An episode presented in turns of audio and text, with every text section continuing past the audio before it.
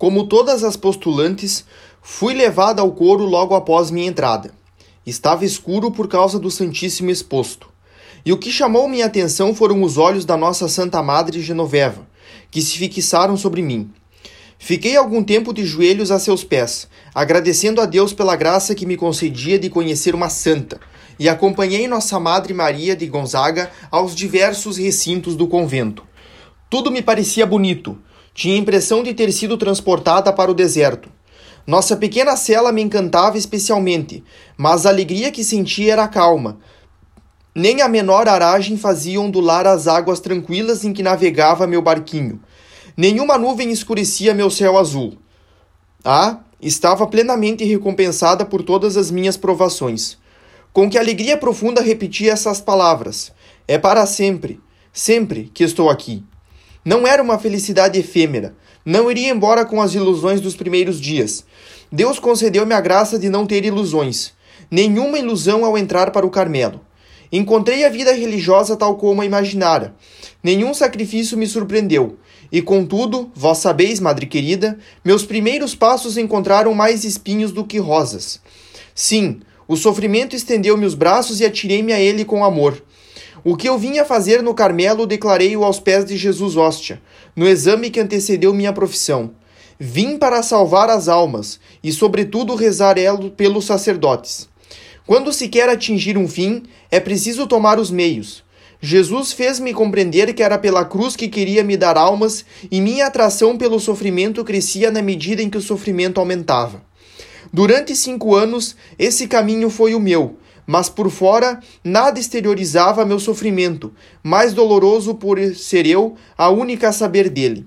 Ah, quantas surpresas teremos no juízo final quando conhecermos a história das almas! Haverá pessoas surpresas ao conhecer a via pela qual foi conduzida.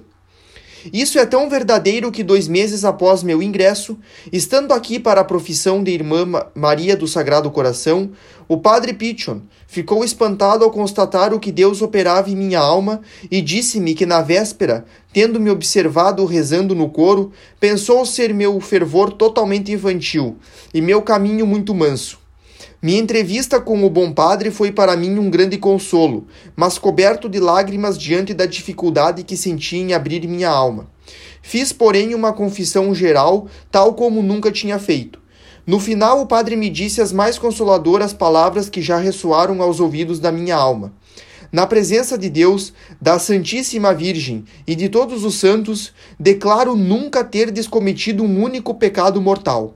E acrescentou: Deis graças a Deus pelo que ele faz por vós, pois se ele vos abandonasse, em vez de serdes um anjinho, seríeis um diabinho.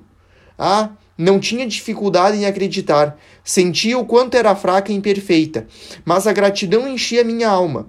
Tinha tanto receio de ter maculado meu vestido de batismo, que tal certidão oriunda da boca de um diretor conforme os desejos de nossa Santa Madre Teresa, isto é, que une ciência e virtude, parecia-me ter saído da própria boca de Jesus. O bom padre disse-me ainda essas palavras, que se gravaram em meu coração. Minha filha, que nosso Senhor seja sempre vosso superior e vosso mestre de noviças.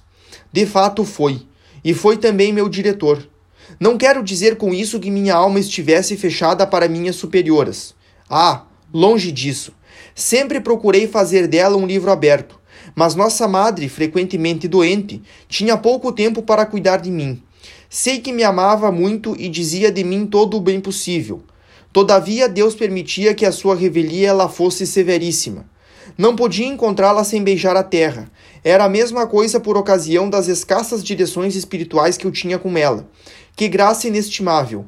Como Deus agia visivelmente naquela que o substituía. Que teria sido de mim se, como pensavam as pessoas de fora, tivesse sido o brinquedinho da comunidade?